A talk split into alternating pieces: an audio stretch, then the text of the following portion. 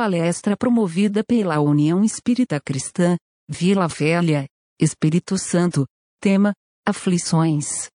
Expositor, Gabriel Valejo. Meus amigos, com prazer que vamos conversar hoje sobre um tema, à luz da doutrina espírita, com base no capítulo 5 do Evangelho segundo o Espiritismo, Aflições. Então, para isso, para nós prepararmos nosso ambiente, né, prepararmos o nosso estudo de hoje, a palestra, vamos ler o início desse capítulo, que tem algumas bem-aventuranças. Pois bem, bem-aventurados os que choram, pois que serão consolados. Bem-aventurados os famintos e os sequiosos de justiça, pois que serão saciados. Bem-aventurados os que sofrem perseguição pela justiça, pois que é deles o reino dos céus. Está lá em Mateus 5, versículo 4, 6 e 10. E logo abaixo, há um outro trecho, trecho do Evangelho de Lucas, que diz assim: Bem-aventurados vós que sois pobres, porque o vosso reino é o reino dos céus. Bem-aventurados vós que agora tendes fome, porque sereis saciados. De todos sois vós que agora chorais, porque rireis. Mas ai de vós, ricos, que tendes no mundo a vossa consolação. Ai de vós que estáis saciados, porque tereis fome. Ai de vós que agora rides, porque sereis constrangidos a gemer e a chorar. E esse último trecho que eu li está em Lucas 6, versículos 24 e 25. Pois bem, então a nossa conversa hoje será sobre os três primeiros tópicos é, desse capítulo, do capítulo 5, Bem-aventurados os aflitos, que falam é, das causas das aflições, né? Causas atuais, causas anteriores. A gente vai ver um pouquinho, né? E o início do capítulo fala das justiças das aflições. Então, primeiro, fala um pouco da justiça, desse sofrimento, dessas aflições, e logo depois as causas. Primeiro, as causas atuais, né? Na verdade, que a gente vive hoje, e depois as causas anteriores. Então, a gente vai iniciar é, tentando entender, refletir o que, que seria, o que, que seria o bem-aventurado, né? Jesus, em vários momentos, fala que serão bem-aventurados determinadas pessoas, numa circunstância né, específica, num contexto é, ali que é encontrado. Então, quando a gente vai buscar informação, o que, que seria o bem-aventurado, tem, tem uma afirmativa no livro Boa Nova, no capítulo que fala do Sermão do Monte, né? quando Jesus passa essa mensagem, quando Jesus passa é, essas bem-aventuranças. E Humberto de Campos nos diz o seguinte: os, os bem-aventurados são os que abandonam as ilusões do mundo para se elevarem a Deus. Abandonam as ilusões do mundo para se elevarem a Deus. Então, esse seria, seria uma compreensão né, de quem é bem-aventurado.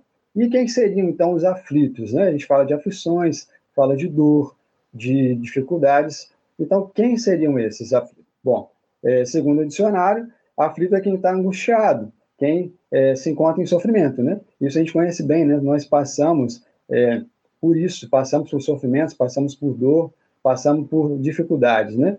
Ao longo dessa existência aqui na Terra. E no livro é, A Nova Luz, editado pela FEB, eles trazem uma concepção de aflição, de aflito. Seria é, a visão, a compreensão do sofrimento é, não como algo ruim, como algo negativo.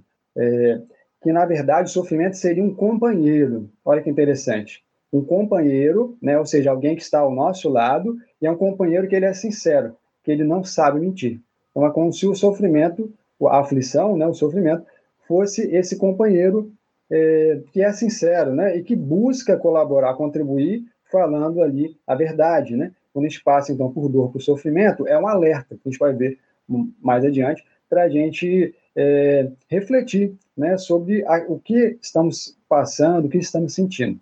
Então, nas bem-aventuranças, que são ali é, registrados no capítulo 5 do Evangelho segundo o Espiritismo, nós temos as seguintes. Né, são, quem são bem-aventurados é, ali que estão elencados no capítulo? Os que choram, os famintos e sequiosos de justiça, os que sofrem perseguição pela justiça, os pobres e os que têm, os que têm fome, né? os que estão famintos. Então, esses são, é, são os bem-aventurados que são mencionados no capítulo 5 do Evangelho segundo o Espiritismo. E, então, quais seriam as compensações? Né? Lembra que Jesus fala, ele fala que são bem-aventurados todas as pessoas né, que, que se encontram atualmente nessa circunstância e, em razão disso, terão uma recompensa, terão é, é uma consequência boa, né, algo positivo. E, resumidamente, ele fala em algumas questões. Eles vão ser consolados e saciados e vão rir, né, vão é, é, ter ali motivos para sorrir, e é deles, desses bem-aventurados, o reino dos céus. Então, são consolados, serão saciados, é, vão ter motivos para rir e vão é, angariar o reino dos céus. Então, nós entendemos né, o que é a bem-aventurança, o que que vão, qual, qual que seria a consequência ali, segundo esse capítulo do Evangelho, segundo o Espiritismo, para quem é bem-aventurado. Vamos agora falar da justiça das aflições, né? Claro, todos nós sabemos, né, passamos, sentimos, conhecemos pessoas que ou já passaram ou estão passando por alguma aflição e provavelmente vão passar também no futuro, né? Nós estamos num mundo ainda em transição, um mundo em constante progresso. E pessoas como nós, né, eu, cada um de vocês, que estão na caminhada, né? Que são ainda espíritos em progresso, que estão espíritos ainda com muitas imperfeições, né? Mas também com muitas potencialidades, com muitas possibilidades de contribuir, de colaborar, de ser útil, né? É, no, no, nosso próprio adiantamento moral, espiritual e também, com certeza, com o do semelhante. Então, justiça das aflições. É, se a gente for olhar, se a gente for perceber todo o Evangelho de Jesus, toda a mensagem transmitida, né, a gente colocando o Evangelho de uma forma mais ampla, né, não apenas o que está registrado ali nos Evangelhos né, de Lucas, Mateus, Marcos e João, mas toda a mensagem né, transmitida por Jesus, ele se refere sempre à vida futura. Ele se refere sempre ao verdadeiro reino, à vida é, espiritual. Né? Se a gente for perceber, a todo momento Jesus se refere a essa verdadeira vida. Né? Porque a gente sabe que a vida que nós, essa existência corporal, essa existência carnal, ela é transitória, né? Ela é uma oportunidade maravilhosa, ela é um presente, mas não é um objetivo em si mesmo, não é uma finalidade, né? É, de nós todos, como espíritos mortais, é, essa vida aqui na Terra, né? Ela é uma passagem, ela é, é finita, né? Então, Jesus, a todo momento, ele fala dos seus ensinos se referindo à vida futura, à verdadeira vida. E para a gente é, ter a compreensão da justiça das aflições, a gente tem que ter clareza disso. A gente tem que ter, assim, é, isso como algo muito é, é palpável, né? E temos consciência disso, de que as lições e a transformação verdadeira, ela vai, claro, iniciar aqui, vai ter um processo importante, necessário, mas a consequência esperada, né? E, e, e também é, as próprias é, bem-aventuranças, né, que Jesus fala, as consequências das bem-aventuranças, o, o, a recompensa, entre aspas, né, dessas bem-aventuranças, elas vão ser usufruídas, né? elas vão ser gozadas, elas vão ser sentidas na sua plenitude na verdadeira vida. Né? Então, sem a certeza da imortalidade da alma, é, parece esse ensino, né, como falam os espíritos, esse ensino parece um pouco incoerente, é, até parece algo assim fictício, né? Porque, olha, Jesus fala é, em paz, fala em ser saciado, em ser consolado, é, mas ele mesmo, né, quando estava encarnado, ele mesmo quando estava aqui na Terra, passou por uma série de dificuldades. Né? Se a gente for olhar apenas para esse recorte da existência de Jesus aqui na Terra, a gente não vê né, momentos de, de, de paz, de tranquilidade. Né? Sempre era com muita dificuldade, sempre era com muitos desafios, né? e ele sofreu muita coisa. Então, se a gente for olhar com esse olhar material, esse olhar limitado, é, não vai fazer sentido toda a mensagem de Jesus. Mas mesmo tendo, os Espíritos falam uma coisa, mesmo tendo essa certeza, essa convicção de que nós somos seres imortais, né? E essa existência aqui na Terra é temporária, é uma etapa, né? É um degrau necessário, importante, mas é apenas uma fase. Mesmo tendo a certeza e convicção, se a gente for é, é, apenas olhar para esse conhecimento, ainda vai estar incompleto para compreender a justiça das aflições. Falando, tudo bem, eu entendi, né? que eu vou estar encarnado aqui, vou passar alguns anos, vou desencarnar e que a verdadeira vida não é aqui, ok. Mas mesmo assim, está faltando peça né, nesse quebra-cabeça para entender a justiça dessas aflições. E os espíritos esclarecem. É, essa conveniência de sofrer para ser feliz, sofrer para progredir, é, não faz o sentido quando a gente tem essa visão ainda é, incompleta, né? Desse quebra-cabeça, né? A, a, gente não tem a visão do todo, está faltando ainda informações importantes para a gente compreender isso. E é, é, dessa forma que eles começam a colocar para a gente. E para preencher essa lacuna, né, para esclarecer esse ponto ainda é, é, que precisa de um, de um complemento, eles trazem é, a fonte, eles trazem a essência, a base, né, o princípio de tudo, a causa primeira, a causa primária de todas as coisas, que é Deus, né? A gente é, encontra na primeira pergunta do livro dos Espíritos, o livro base, né, o livro é, essencial da nossa doutrina, e fala que Deus é essa causa primeira, causa primária de todas as coisas, né? É o criador de tudo. Então, se nós olharmos Deus como soberanamente justo e bom, misericordioso, como o princípio, nós vamos ter que compreender, consequentemente, que se ele é onisciente, se ele é onipresente, ele criou tudo. Então, as aflições, as dificuldades, as dores também tendem a de ter uma causa. Se Deus é isso tudo, né? Se Deus é, é, rege to, todo esse universo, ele também tem o conhecimento dessas causas. E se essa causa, é, se Deus é justo, né? Se Deus é suprema justiça e bondade, que nós sabemos que assim o é, então essas causas também têm de ser justas, né?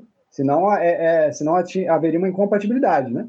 Senão não encaixaria, né? Pela, pela lógica e pela é, compreensão desse todo. Então, se temos causas para essas dificuldades, para essas vicissitudes, e se Deus é justo, se Deus é soberanamente justo e bom, essas causas também têm que ser boas, têm que ter um propósito, têm que ser justas, ainda que nós não compreendamos ainda que nós possamos olhar para essa circunstância e falar, olha, não estou enxergando, não estou percebendo, não estou compreendendo a justiça dessa aflição. Natural, né? Nós somos seres limitados, né? Nós somos seres que não temos a visão do todo, que não temos a compreensão plena, né?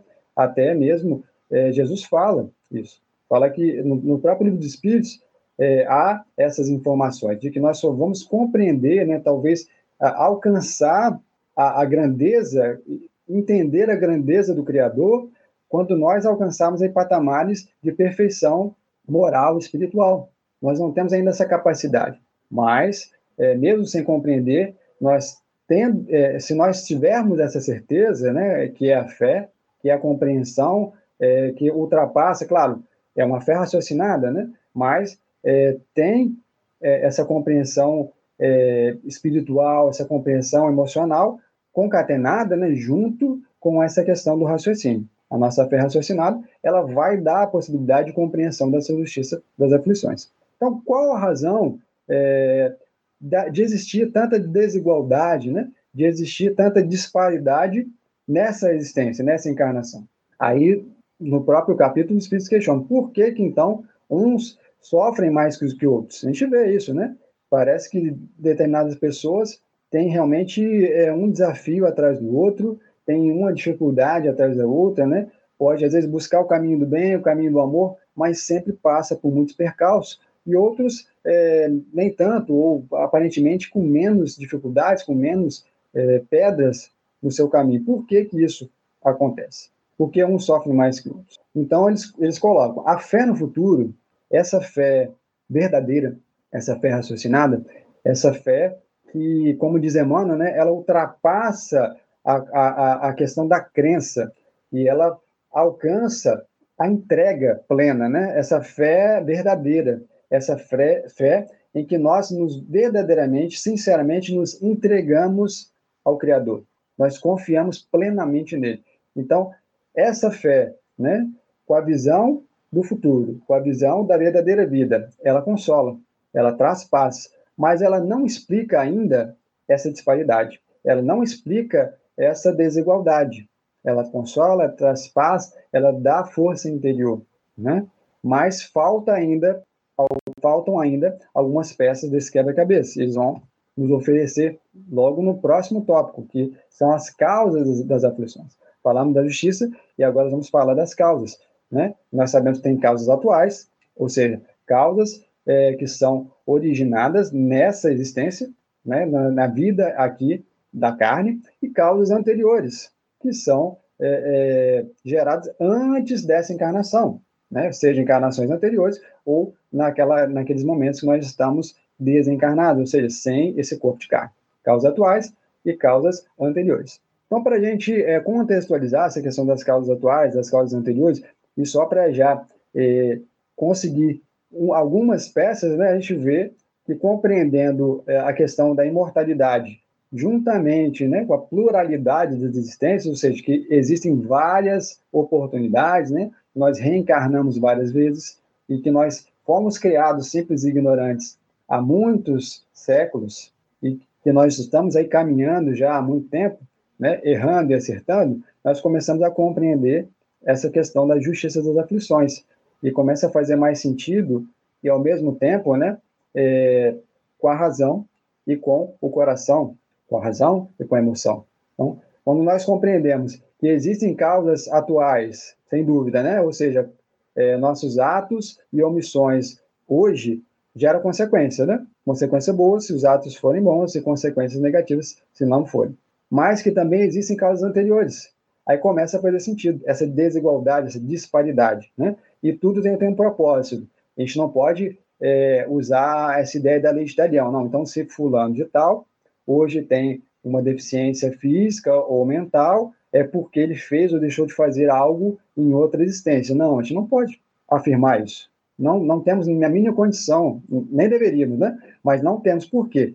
Cada um tem sua história, cada um tem sua necessidade, cada um te, teve suas escolhas no planejamento reencarnatório, né? Considerando que aquela pessoa tem a condição e a compreensão para colaborar e contribuir com o seu próprio planejamento encarnatório. Então, essas ferramentas, né, da pluralidade das existências, da imortalidade da alma, começam a jogar luz e a esclarecer as causas, a justiça das aflições. Mas vamos falar então de causas atuais das aflições. Então, eu queria contar uma história que está registrada no livro Juventude Interrompida, Relatos e Alertas dos Jovens do Além, né, que são de autores da Federação Espírita é, da, do Estado do Espírito Santo, né, Federação Capixaba, que reuniram algumas mensagens de vários jovens desencarnados, que desencarnaram né, por motivos diversos e é, com, trouxeram algumas reflexões, né, trouxeram comentários a respeito é, dessa mensagem à luz da doutrina espírita, né, buscando contribuir e colaborar com o nosso entendimento sobre a doutrina espírita e sobre é, as questões que nós vivemos na atualidade. Pois bem, então vamos contar é, uma história breve do Paulo César. Paulo César era um jovem, né, que vivia num, num bairro assim que não era abastado, né, é, um bairro simples e é, era um jovem assim muito magrinho. É, ele tinha aquela aparência assim frágil, né? E eu via, né, desde muito jovenzinho, desde criança, falando, nossa, esse menino é muito fraquinho, é muito magrinho, né? Ele precisa é, comer mais mas os pais dele sempre foram muito cuidadosos, né? buscavam ali orientação é, é, e acompanhamento dos médicos, né? Na, na, medida que conseguiam, na medida que tinham ali a possibilidade, buscavam esse acompanhamento e seguiam ali as orientações, né? fazendo alimentação adequada, enfim, é, com remédio se fosse necessário, mas sem nenhuma extravagância, né? e sem ficar dando ouvidos a cada conselho né? de alguém, ah, coma isso, coma aquilo, né? faça isso faça aquilo, não. E o, o, Paulo César ele cresceu saudável, mas ele tinha essa aparência assim é, de mais magro, né? É, de um, mais baixinho, enfim. Aí ele foi crescendo, foi chegando na adolescência e de repente o Paulo César cresceu assim é, é consideravelmente, né? Ele chegou a ter com, com 15 para 16 anos mais ou menos 1,80m, né? Então, que a média é, normalmente tem um pouco menos, né? A média dos, dos garotos. E nessa fase da adolescência, de 15 para 16 anos, o Paulo César começou é, a se incomodar um pouco com a, com a, aparência dele. Ele falou: Nossa, eu queria ficar assim, mais bonito, eu queria é, é, ficar um pouco mais encorpado, ter um pouco mais de músculo. E assim, mas ele vivia numa família é, que tinha uma condição financeira com algum limite, né? É, mas não tinha, não tinha condição assim de pagar uma academia, enfim, de ter alguma coisa assim mais elaborada. Só que surgiu a oportunidade que no bairro dele foi é, inaugurada uma academia assim, de aquelas de bairro mesmo, né, que, que são mais simples, são mais acessíveis. Ele falava, olha, é, ele contando na mensagem, né, falou, surgiu essa academia que era acessível, que eu podia é, custear, que eu podia pagar, comecei com meus pais, e eles me deram apoio, não, tudo bem, né, é saudável, né, você fazer uma atividade física, ok. Então, com o tempo, né, naturalmente, é, foi mudando, né, é, pelos estímulos, né, ali é, do exercício físico, ele foi mudando é, o aspecto corporal, ele foi ficando satisfeito. Só que o Paulo César começou a ter aquela vontade de acelerar o processo. Falou, não, mas eu, eu queria, assim, que fosse mais rápido, eu queria ter um resultado mais rápido, eu quero ficar, assim, com um corpo né, que ele idealizava com menos tempo. E com isso, uns amigos sugerindo, olha, tem uma forma disso acontecer, que é usando alguns remédios, né, chamados anabolizantes. E a gente sabe, né, a gente tem o conhecimento de que eles não são feitos para isso, que é perigosíssimo, né, tem um risco, inclusive, de morte, um risco né, de, de, de acabar é, desencarnando em, em, função de usar esses, essas substâncias. Pois bem, mas Paulo César, enfim, estava naquela vontade, naquela é, é, ideia assim fixa e começou a fazer uso do anabolizante. E com o tempo, né, foi tendo ali uma, um resultado, a aparência dele foi se modificando consideravelmente, né, acelerou o processo, e só que nesse, é, é nessa caminhada, o Paulo César começou a ter uma obsessão pelo corpo, né, ele, ele realmente ele a, acabava assim, é, o foco dele durante todo o dia era o exercício físico, era melhorar, me, melhorar o aspecto físico, né, a fisionomia dele, e ele sempre foi um bom aluno, mas o tempo foi passando e ele foi ficando obcecado com isso, aumentou o uso, aumentou a quantidade de anabolizante e a escola foi ficando de lado, ele começou a ficar muito irritado, o relacionamento com os pais não estava bom, com a namorada também foi ficando distante, é, uma oscilação de humor muito grande, e ele foi sempre querendo mais, mais, usando mais anabolizante, até que chegou num ponto em que, num dia, ele acorda e vê várias erupções, como se fossem um, umas espinhas, mas assim, do, por todo o corpo, principalmente nos braços né, e no tórax, que eram os locais que ele mais aplicava. E ele ficou assim assustado, e os pais falaram: vamos para o pronto-socorro. E ele tentou ali trocar de roupa e nisso desmaiou. Né? Teve que ser ali a, a, amparado pelo pai, é, foi para o pronto-socorro, recebeu atendimento e, e foi internado. E nisso, assim, ele não entendia muito bem, ele ficava é, é, meio sem consciência, depois acordava e depois ficava meio numa situação como se fosse é, de desmaio mesmo. E ele ouviu algumas coisas assim, falou, olha, isso é em função dos anabolizantes, então ali é, teve uma consequência muito ruim, muito negativa, ele, ele não está bem. E ele falou assim, olha, eu tive um pesadelo, um pesadelo muito ruim, em que eu tinha sido levado por umas figuras meio estranhas, meio esquisitas, é, para um cemitério. E nisso que eu chegava no cemitério, eu vi os meus pais. Eu comecei a me assustar. Eu olhei para o caixão e vi meu corpo. Eu falei, nossa, que sonho ruim, que sonho ruim, eu quero voltar. E de repente alguém falou de uma forma sarcástica, essa figura estranha, uma, uma dessas figuras estranhas, esquisitas, falou, ah, isso não é um sonho, isso é real. Aí ele se assustou. E nesse momento, começaram então a cantar, é, é, recitando o Salmo 23, né? O Senhor é meu, é pastor, nada me faltará. E nesse momento que vai recitando, que vão cantando, vão entoando é, hinos é, com o Salmo 23, os pais deles começam a, a emitir assim, vibração de gratidão, é, de, de, reconforto, e acabam envolvendo. Né? O Paulo César falou que sentiu. Na verdade, ele havia realmente desencarnado, né? ele estava ali já desencarnado, e foi ali envolvido por essas vibrações, por essas energias é, emanadas pelos pais, naquele momento né, de, de conforto, de consolo, e ele foi, então, é, acolhido, ele foi, então, amparado por, por amigos espirituais, sendo levado né, para um processo de, de, de reequilíbrio, né, um processo ali, como se fosse um tratamento realmente espiritual, e ele chega à, à conclusão, ele percebe que foi realmente em função desses anabolizantes que ele antecipou né, o retorno, e em função disso, ele ainda passou muito tempo. E tem um trechinho é, que ele diz que eu, achei, que eu achei muito interessante, ele dá um conselho, né? no final da, da carta dele, da mensagem dele, ele fala o seguinte: Posso dizer a todos os jovens que o cuidado com o corpo é importante, mas que o culto ao corpo pode ser uma armadilha fatal. De nada adianta um corpo perfeito e a alma despedaçada. O equilíbrio entre o corpo e a mente é essencial em uma vida saudável. Cuidem-se bem. Não deixem que ninguém destrua o instrumento necessário para a sua caminhada evolutiva, seu corpo. Fiquem em paz. Então, é, eu quis trazer essa história do Paulo César, né, que está no livro Juventude Interrompido, para a gente refletir que muitas vezes né, as causas dessas aflições elas se encontram na vida atual, se encontram né, nos nossos pensamentos, nas nossas atitudes, né, na nossa postura hoje, né, nessa encarnação, né, hoje, nesse momento que nós estamos é, aqui vivendo.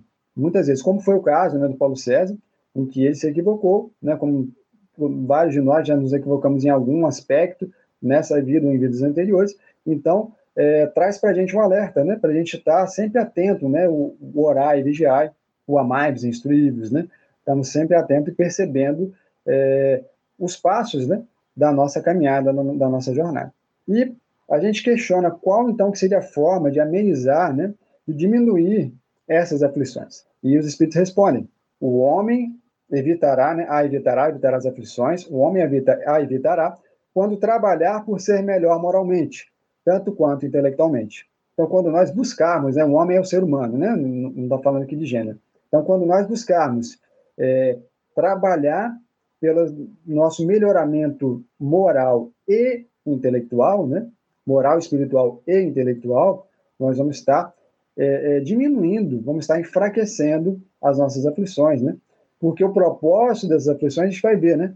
Um pouco ao longo dessa conversa, como a gente já comentou antes, ele, ela, ele, a aflição ela tem um propósito educativo, né? Como esse companheiro que é sincero, que busca alertar para o nosso direcionamento, se a gente está indo no caminho que é bom ou no caminho equivocado.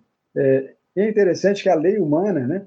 Ela pune também alguns erros, ela pune algumas faltas, alguns equívocos. Só que ela não, não pune qualquer coisa, né? Claro que assim, é, por exemplo, né, ah, você não pode é, jogar papel no chão. Alguns locais têm uma consequência, né, uma multa, mas a maioria esmagadora é, dos municípios, né, dos locais, não tem um, uma punição à razão disso, né? Claro que é uma, uma coisa importante, significativa, mas é, muitas vezes não é punido. Na grande maioria das vezes, é, a lei humana ela pune o que é ali mais relevante para a coletividade, o que teoricamente, né, teoricamente é, é mais impactante né, para proteger os bens em prol do coletivo. Não pune, não pune então, é, como regra, né, apenas a, não pune aquelas faltas que faz mal só para uma pessoa, né? De repente, ah, é, é, proibido fumar, né? Mas é proibido fumar no ambiente ali da coletividade. Você não, você não vai ser proibido de fumar na sua casa, né? Você tem um acordo ali entre as pessoas da casa, você pode fumar. Então você não vai ser proibido disso. Então não tem, né, é, uma punição para as atitudes, as omissões que prejudicam só a gente, as leis, leis humanas, né? Mas a lei divina, ela é mais ampla e ela é perfeita. Não tem como a gente fugir, né? Não tem como a gente enganar a lei divina. Não tem é, até o próprio Paulo César, ele comentou, né, que depois que ele foi se equilibrando, tinha momentos que ele se escondia para chorar. Ele falou: "Eu sei que na verdade eu não posso fazer nada escondido, mas é uma reação minha, né? De tentar ali um, um, um local é, com mais intimidade, né? Com mais privacidade para eu colocar esses sentimentos para fora, né? Para chorar, para tentar se reequilibrar.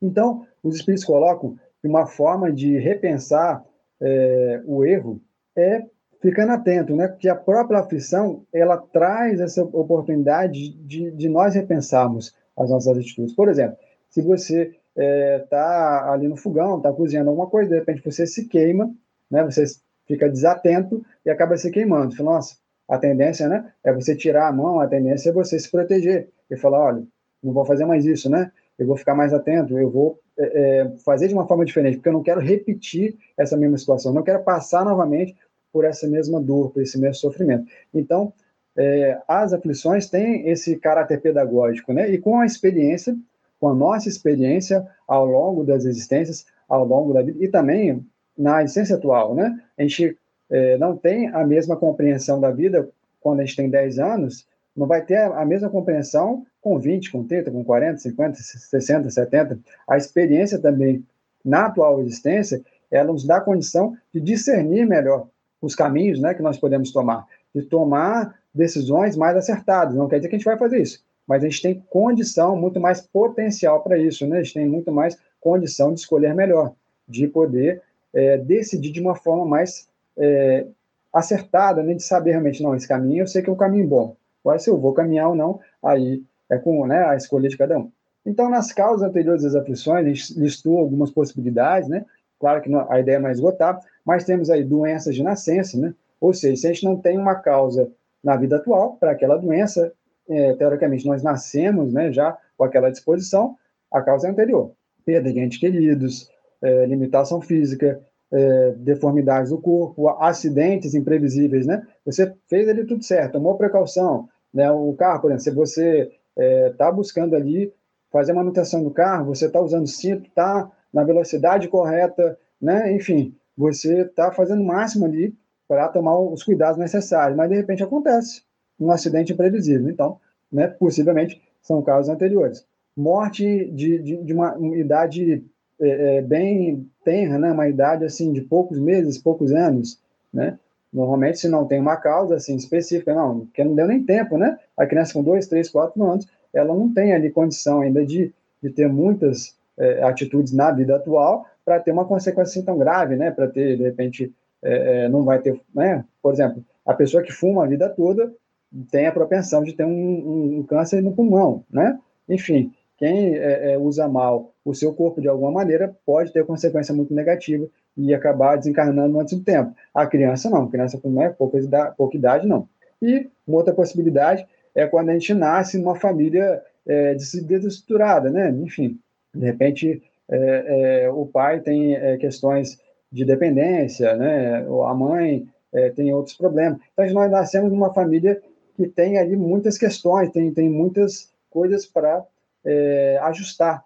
Tem um propósito, não é por acaso, né? Que nós nascemos naquela família, nós nascemos naquele núcleo familiar, tem um significado, tem ali é, é, corações que nós temos que reencontrar por algum motivo, né? Então as causas daquelas aflições, daqueles desafios que nós vamos viver, não estão nessa vida, né? São questões de causas anteriores, né? Então, na verdade, isso tudo são possibilidades, né? Que não, não, não são é, é, coisas que nós vamos vai falar, não, se você nasceu né, com uma doença, não, se você nasceu com uma doença, ou se você está numa circunstância X, é porque são casos anteriores. Se você olhar para aquilo e falar, não, eu refletindo, pensando comigo mesmo, né, não fiz ou deixei de fazer, em princípio, né, algo que possa causar isso. Então, provavelmente são casos anteriores. Mas o que é mais importante, nós temos a consciência que elas existem, essas causas atuais e as causas anteriores, né?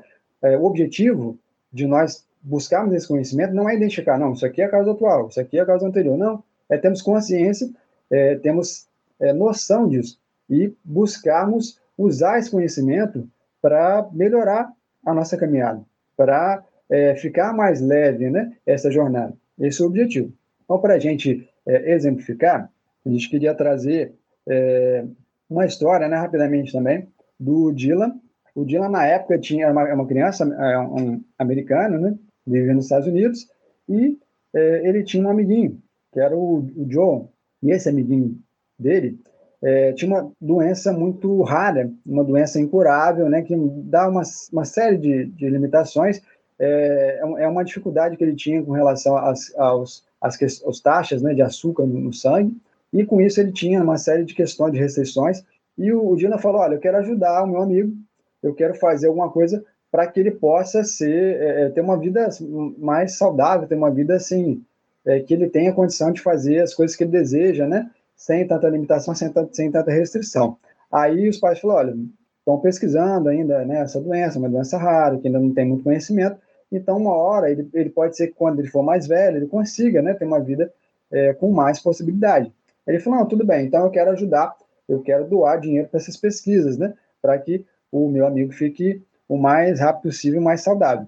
Aí os pais falaram, ah, tá bom, então é, tem essa cultura, né? Monta uma barraca de limonada, ou seja, você vai fazer uma limonada e vai vender para as pessoas, esse dinheiro você vai e faz a doação. Aí falou, não, eu quero escrever um livro. Hum? Nossa, menino de sete anos quer escrever um livro, é isso mesmo. Então o Dylan falou, olha, eu tenho uma ideia, quero, eu quero escrever um livro. E qual que era a ideia dele? Ele tem uma expressão que, que é engraçada, que é uma coisa muito boa, muito legal, né? Que ele gostava muito. Era uma coisa tão barra de chocolate. Então, ele fez o seguinte: ele pegou várias é, é, é situações, circunstâncias que ele gostava bastante pra caramba e colocou no livro.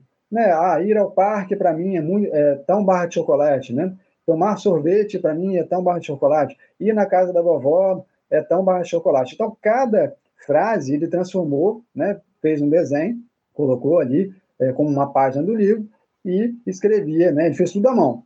Desenhou, colocou a mão, e depois eles conseguiram, os pais, reproduzir isso, fazer algumas cópias para vender. E foram para uma feira é, é, de ciência, né, feira do livro ali da escola, e foi um sucesso, né?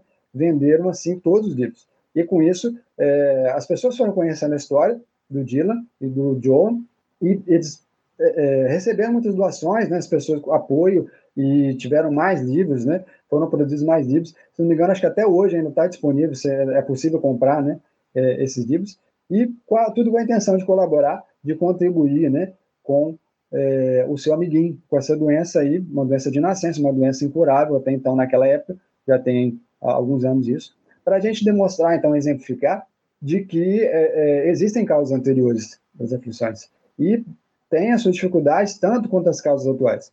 Né? A questão é nós temos essa consciência de que nós podemos, é, que são consequências, né? sejam de, das nossas atitudes em outras existências ou na essência atual, e nós temos a nossa parcela de responsabilidade, né? E com isso nós temos também a possibilidade de lidar de uma forma mais leve, de buscar é, passar por essa dor, por esse sofrimento, por essa aflição, é, sem colocar um peso a mais em razão disso, né? Então a gente trouxe aí a história do Dylan para demonstrar, né? O poder que essa amizade teve, né? E como que também no nosso caminho nós vamos ter pessoas para nos auxiliar pessoas para colaborar, para contribuir, para diminuir essa dor. E claro que vai depender da gente, né? Conseguir lidar, conseguir aceitar, porque aceitar ajuda é importante, né? Aceitar auxílio e também poder contribuir com é, essa força, né, de diminuir, de arrefecer, de enfraquecer o sofrimento e a aflição do, do semelhante. Então, todas essas questões, né, que a gente colocou antes, das causas anteriores, é, se a gente for considerar apenas essa vida, pode levar à crença de que Deus é injusto. Se a gente olha, né, doença de nascença, é uma limitação física, é um acidente imprevisível. Se a gente for olhar um recorte só dessa existência, não vai fazer sentido, vai, vai, vai faltar alguma coisa. Então, se nós temos a consciência, a certeza né, plena de que Deus é justo, essas causas todas, sejam atuais ou anteriores, elas têm que ser justas. Então, não podemos ser punidos pelo bem que fizemos ou pelo mal que não fizemos. Os Espíritos colocam, né? Lá no livro Só Inferno. Se sofremos algum, algum equívoco, cometemos ou prova pedimos. Está lá no artigo 5 do Código Penal da Vida Futura, primeira parte, capítulo 7, né? Então, se sofremos algum equívoco, cometemos ou prova pedimos.